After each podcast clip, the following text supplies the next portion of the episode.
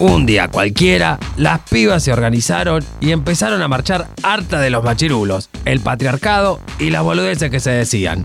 Como esta. Le diría que empiecen por darse un baño, depilarse e ir a laburar. Vayan a laburar. O esta. ¿Pero por qué quieren entrar a un mundo de hombres? Digo, ¿no les alcanza con lo que tienen? O esta. Mi abogado Sí. me dijo algo, que yo en la Argentina no se puede decir porque te vienen las 20 sucias que comanda Sí. Máximo y te, te vuelven loco. Sucking on my titties like you wanted me, calling me all the time. That bone Por eso hoy, en No te lo resumo sino más, la columna feminista de la Mumi.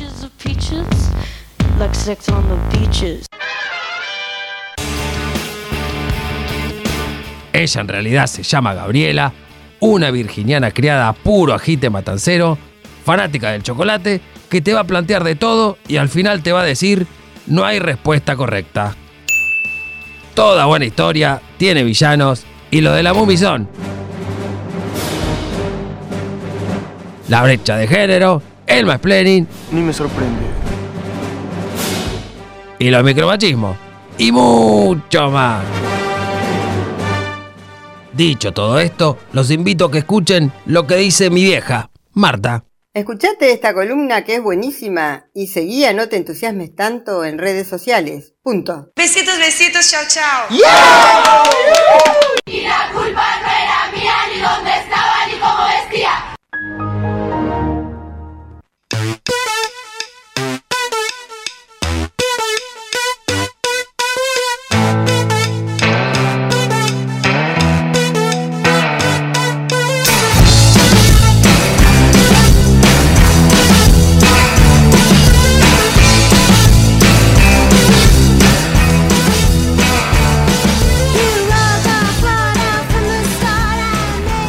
Bueno, eh, estoy bueno, encantado de conocer en vivo prácticamente a eh, Mumi, en este caso, que va a estar con nosotros en la columna feminista No hay respuesta correcta, la verdad. Primero un gusto porque no nos conocíamos, no nos cruzamos en ningún momento.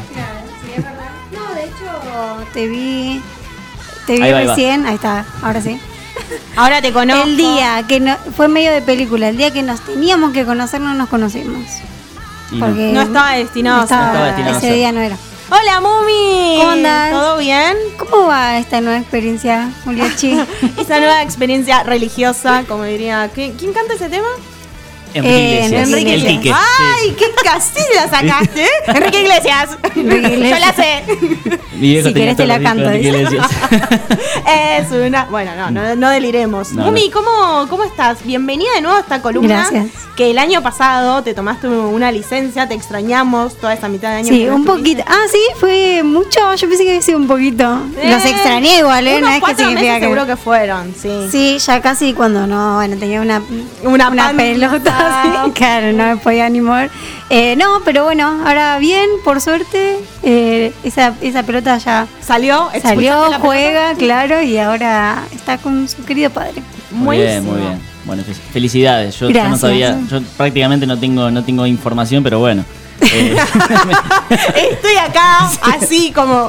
Te lo resumo, así Ah, seguimos claro. la línea. Claro, la tenemos que haber agregado Almen a ese a esa pequeña introducción de te lo resumo. No te lo resumo. No te lo resumo. no te lo bueno, resumo, es así, casi me desmayo como Carmen Barbieri, eh, no se siente un poco bien cuando me enteré, después gesté, después mm, escenas borradas y ya está Almen acá. con Ya nosotros. está, listo. Así, así fue todo. qué Bueno, ¿y qué trajiste hoy para arrancar? Bueno, hoy eh, traje para que charlemos y nos enojemos un poco con dos eventos televisivos que pasaron hace muy poco, muy recientes. Uno tiene como protagonista a Viviana Canosa No, por favor. y el otro tiene, no, cada vez se pone peor, el otro tiene como protagonista a María Granata. Ah, es el, el famoso Guatemala y Guatepeor. Claro, tal cual. Podemos empezar por el que quieran porque son la- los dos son Igual. horribles, así igual de horribles, así que bueno, empezamos con eh, Viviana Canosa, que ella como siempre observando, ¿no? Desde ese estudio nunca nos vamos a encontrar tipo en la calle, che, ¿qué onda? Nah, Te crucé. ¿Sabes Nunca, él nunca va a pasar de, de cruzar en una marcha, jamás. Obvio. No me gustaría que le pase nada, pero la increparían seguramente y capaz no de la mejor manera. Está ganando el, odio de, de muchos. Sí, porque, bueno, eh, más allá de estar de acuerdo o no, que ni siquiera voy a decir, está bien, porque ya llega un punto en la historia en el que estamos como, bueno, te estás tardando para ese clic de, de construcción y de empezar a asimilar todo lo que es eh, políticas de género y demás. Eh, pero bueno, ponele que le llegue tarde o lo que sea. Hay como una cierta mm, eh, impunidad a la hora de hablar. Y ella mostraba en su programa de fondo eh, todo lo que es la marcha, mostraba los carteles, la gente que iba. Y hacía como chicanas de, bueno, a ver, eh, muñecas, ¿qué es para ustedes el patriarcado? Empezaba. eh, ¿Es un padre ausente? Bueno, primero, entre paréntesis, sí existen muchos padres ausentes, eso lo vamos a charlar en otra columna. Eh, después decía, es un chico que no les dio bola, porque no, obviamente siempre heterosexuales y resentidas, obvio. Obvio. Eh, es un chico que no le gustaba a ustedes en la escuela y no les dio bola o que no se las quiso coger en, Garchar. el- en la universidad. Eh, y así seguía. Que se bañen también, que se bañen, Sí, tiro que se depilen. sí. Después seguía, claro, empeorando con vayan a bañarse, a depilarse, a trabajar. Me encanta esto que asumen de no- del no trabajo, viste, como estás en una movilización automáticamente No desempleada. trabajás. Claro. No trabajás, sos una vaga, una planera. Desempleada, claro, totalmente. Y bueno, primero para la audiencia, eh, que, que quizás hay gente nueva o gente que se sumó ahora, vamos a mm, sacar y desterrar primero esta idea del patriarcado como un algo, como una sola cosa, como una persona o como un tipo de persona, porque el patriarcado es un sistema que eh, viene eh, ya hace muchísimos años más que nosotros Sí, existiéramos olvídate. eh, que predomina hace 20 millones de años y además que sigue y que esta, este tipo de personas se está encargando de que no se corte jamás. Entonces, ¿por qué digo que es importante que se quite esta idea del patriarcado como algo personal? Si bien, vuelvo a abrir eh, paréntesis, lo personal es político, es muy importante eso. Sí. Eh, no es algo de me cae bien o me cae mal, a eso es lo que quiero decir, como porque siento que si se, se tira para ese lado, se minimiza toda, todas las, todas las- las causas que abarca eh, la militancia feminista. Entonces, eh, quitar eso de la idea de que es algo personal, de que a mí me gusta más esto y lo otro, por eso el patriarcado me toca de esta forma u otra. No, a todos, todos estamos atravesados por el mismo sistema y a todos nos perjudica. Y si no nos perjudica es porque tenemos 20 millones de privilegios Exacto. como en el caso de Viviana Canosa, que ella no entiende, y no entiende no porque no le entre las ideas en la cabeza, sino porque ella está rodeada de privilegios y nunca sintió, no sé si nunca sintió, quizás hasta naturaliza lo que en realidad eh, sí le, le tocó, porque seguramente eh, ha sufrido abusos en su trabajo, ha sufrido mansplaining, ha sufrido micro- micromachismos, pero en su cabeza quizás eso está tan naturalizado que no lo ve como un problema. Claro, es como que tiene naturalizado eso, que tiene que aguantarse esas cosas para estar en la posición en la que está. E igual un poco también hace uso de, de esa posición y sabe cuál es su público y sale, sabe a quién hablarle y cómo hablarle, porque directamente escupe odio. No Sí, hace otra cosa que cual. escupir odio. Tal cual. Y yo lo que he visto cuando comparten eh, los dichos de Viviana Canosa es como, bueno, pero a ver, eh, esto es obvio que está mal. Y no, no es tan obvio, porque si hoy en día ella, como Amalia Granata, tienen un micrófono y se, y se ven y se reproducen, es porque hay un público a quienes representan, como todo lo que se sostiene en la tele y en las redes sociales. Entonces, eh, no me parece que eh, no me parece bueno minimizar el que lo que ellas digan como bueno tomarlo de quien viene porque es importante porque ese tipo de gente representa a otras personas que quizás hasta ocupan eh, lugares eh, cruciales a la hora de tomar decisiones políticas eh, que tengan en cuenta derechos y demás. Por ejemplo Viviana Canosa sin ir más lejos dime con quién andas. Ella es fanática de Gustavo Cordera. Gustavo Cordera, que no sé si se acuerdan, que había dicho en un programa radial, si no me equivoco, que había mujeres que necesitaban ser violadas. O sea, imagínate la línea de gente a la que ella sigue y no solo sigue, sino que comparte. No, fue peor. Fue una fue entrevista eh, sí. en una universidad, me En una universidad no está grabada la, la entrevista, pero también había sido en- encima algo de comunicación. Sí, sí, sí, sí. No, no, tremendamente repudiable lo de Cordera. Después Acá le- lo tengo, de- que dice, perdón, Sí. dice, hay mujeres que necesitan, porque son histéricas, ser violadas porque psicológicamente lo necesitan y porque tienen culpa y no quieren tener sexo libremente. O sea, acá la única persona que sabe cuándo y cómo quiere tener sexo son los varones. Entonces, por lo que él está diciendo, eh, quieren jugar a eso. Eh, el clásico no entiende cuando no, o Sí. sea, no entendemos el consentimiento. A mí no me gusta jugar a eso, pero hay gente que a los que sí. Eh, somos muy complejos los seres humanos. Me mata porque la gente que es muy espiritual en esta ola está como muy confuso el tema del consentimiento, el tema de los derechos, el tema del hilo de desinformación. Sí. Y, y él como que medio que se agarró de lo espiritual para básicamente eh, decir que está a favor de la violación. Sí, bueno, Claro. otro que también fue súper repudiable en este último tiempo fue eh, Flavio, me parece que se llama Ázaro, de Sí. Crónica, el Sí, sí, periodista, que también puso en duda sobre la violación grupal que sufrió la, la Claro. chica en Palermo, creo que había sido. Sí, porque él dijo como, bueno, hay que ver si... Como, Hay que ver si no uno- se arrepintió en el medio. Claro. Y bueno, si me arrepiento en el medio, me estoy arrepintiendo en el medio y te estoy diciendo que no. Y ahí la terminás. Claro, O sea, tal cual. No hay que dejar. Es que justamente no se necesitan más esos discursos. No es que no existan ni nada. No se necesitan reproducir más, eh, por lo menos en los medios masivos de comunicación, porque ya tuvimos suficiente. Y además, en el caso de Viviana Canosa, otra cosa que, que iba a decir es que es una total falta de respeto porque ella hablaba totalmente impune y en esa marcha eh, había familiares de pibas que aparecieron muertas en descampados, había eh, familiares de gente que se animó quizás en- después de mucho tiempo a denunciar eh, que sufrían violencia de género, pibas que quizás no se animaron todavía, pero que se sienten acompañadas en esa red que se arma en cada movilización. Entonces, me parece que hay un montón de cosas que nos están contemplando. No, no creo que sea algo que... Para mí no hay que dejar de repudiar esos dichos.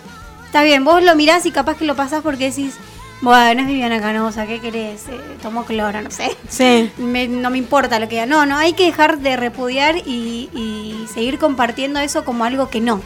Como en este caso seguimos eh, con Amalia Granata, que ella ya tiene un puesto de poder, o sea, Sí, lo que el paréntesis que puedo Sí. hacer es como que si no repudiamos y si no, no, no alzamos la voz y decimos que esas cosas están mal, parece que en realidad están bien y se alzan las otras voces de las personas que están totalmente de acuerdo con ese tipo de discursos y quedan solamente esos. Es que tal cual, porque lo que no decimos pareciera que no existe. Entonces nosotros, por más que estemos de desacuerdo y que sepamos que estamos de desacuerdo, hay que hacerlo, hay que ser, eh, hay que usar nuestras redes sociales, los medios que tenemos para compartir. Y si tenemos, ya que sea no sé, un espacio en algún lugar, también darle el lugar para seguir repudiando ese tipo de discursos, porque si no, por algo se siguen sosteniendo, alguien lo sostiene algún sector de la sociedad necesita que darse cuenta que eso ya no va más. Que no fue nunca, pero que ahora. Que ahora menos peor. que menos. Claro. Eh, bueno, y en otro programa donde creo que conduce. eh, Mañanitas, creo que se llama. Mañanitas.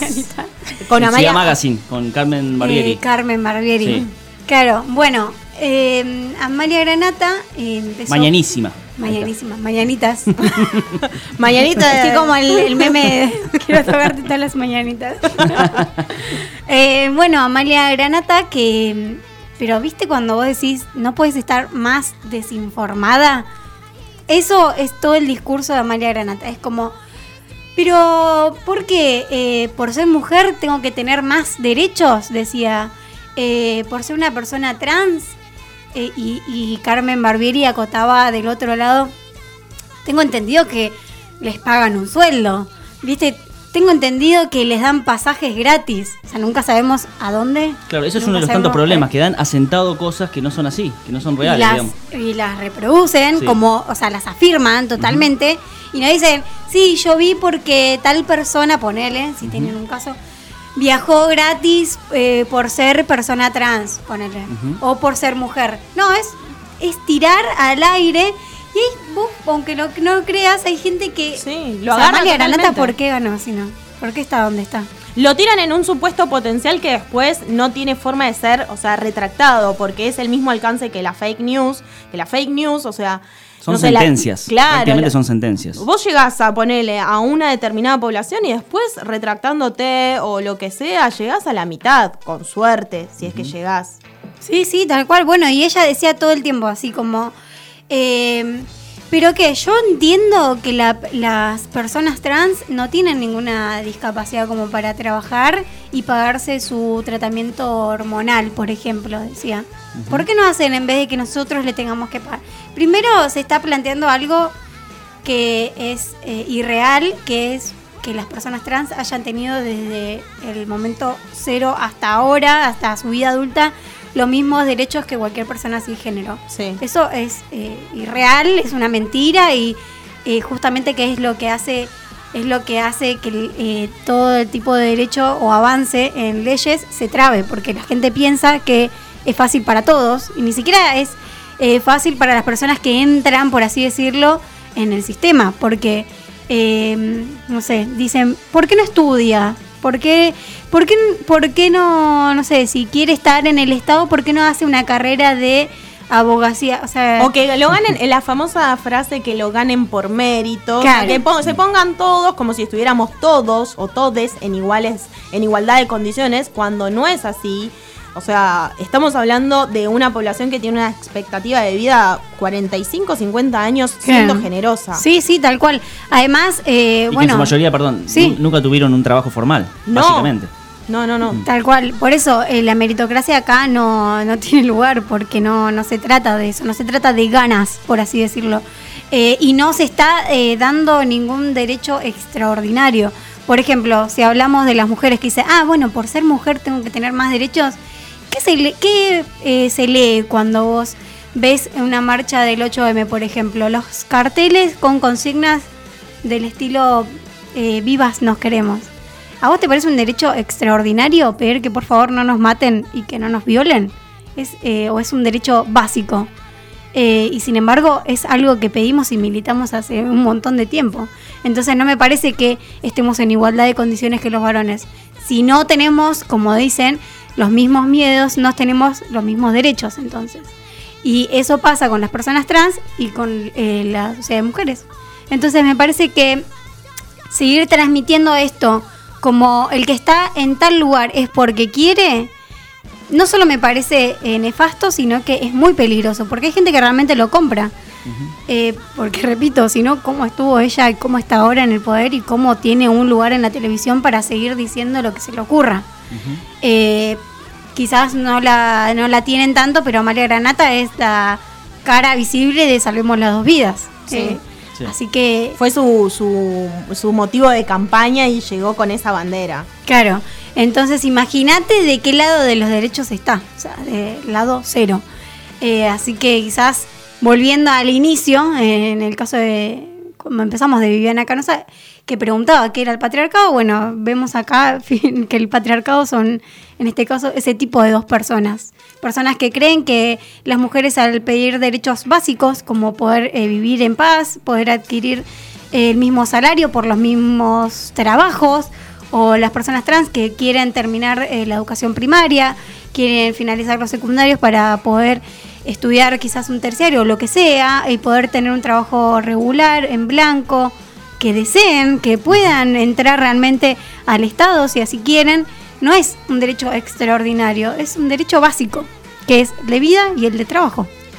Y lo que da tristeza a veces eh, cuando se, se dan estos discursos de odio es que para, para cierto, cierto público que quizás no consume del todo, o, o- o por lo menos no sigue la línea, en este caso de Viviana Canosa, es que pareciera quedar como en una guerra mediática entre comunicadores cuando en realidad la problemática es atroz Sí. y, y- y es de fondo.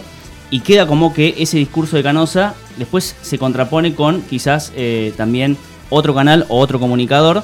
eh, pero que en realidad eso es lo menos importante. O sea, eh, lo importante es lo que dice y, y y- y cómo llega a nosotros, al, al público en general.